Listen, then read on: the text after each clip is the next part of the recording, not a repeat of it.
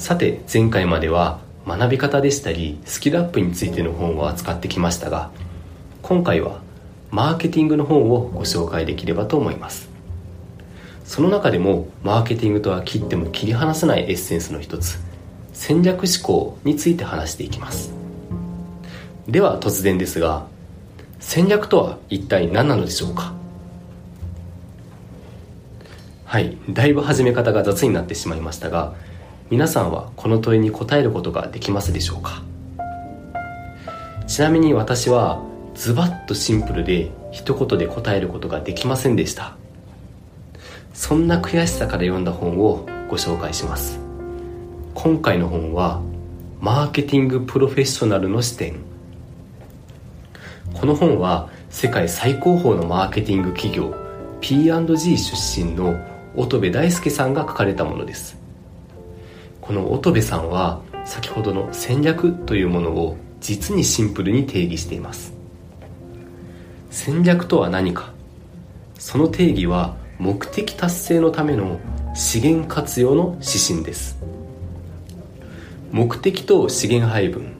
この2つがキーワードなわけですがまず目的について考えてみます。目的は大事だという言葉はもう日常茶飯事のように何度も何度も耳にするキーワードなわけですが果たしてこの目的の良し悪しを決めるファクターとは一体何なのでしょうか？例えば化粧品のサンプリングを思い浮かべてみます。まず一番最悪なケースはサンプリングの目的はサンプリングすること。何を言ってるんだと思われるかもしれませんが要はサンプリングそのものが目的化してしまっている状態ですね。これは油断するとついやってしまいがちなので注意が必要ですよね。では次にサンプリングの目的は一人でも多くのお客様と出会うこと。これは良い目的と言えるでしょうか。この一人でも多くのお客様と出会う。これは実はサンプリングという活動をただただ説明しているだけで終わってしまっています。本来考えるべきなのはじゃあ一体何のために一人でも多くのお客様と出会う必要があるのか。こんな論点だと思います。例えば競合ブランドを使っている顧客からの乗り換えを増やすこと。でしたり新しい製品カテゴリーの使用者を増やすことでしたり既存顧客が離れていくことを防ぐこと。これらが良い目的といるのではないでしょうか。マーケティングに限らず何事もまずは目的ありきということです。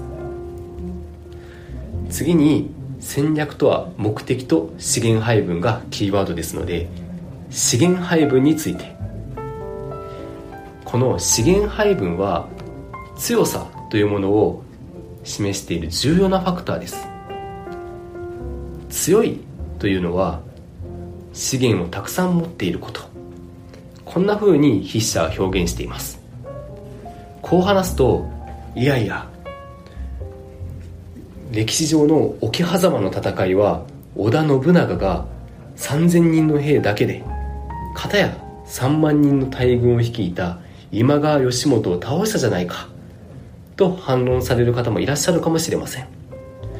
確かに全体を見ればその通りですが討ち取られた今川義元の周囲だけに視点を移すとどうでしょう。片ややる気と闘志に満ち溢れた織田信長の軍勢3000人。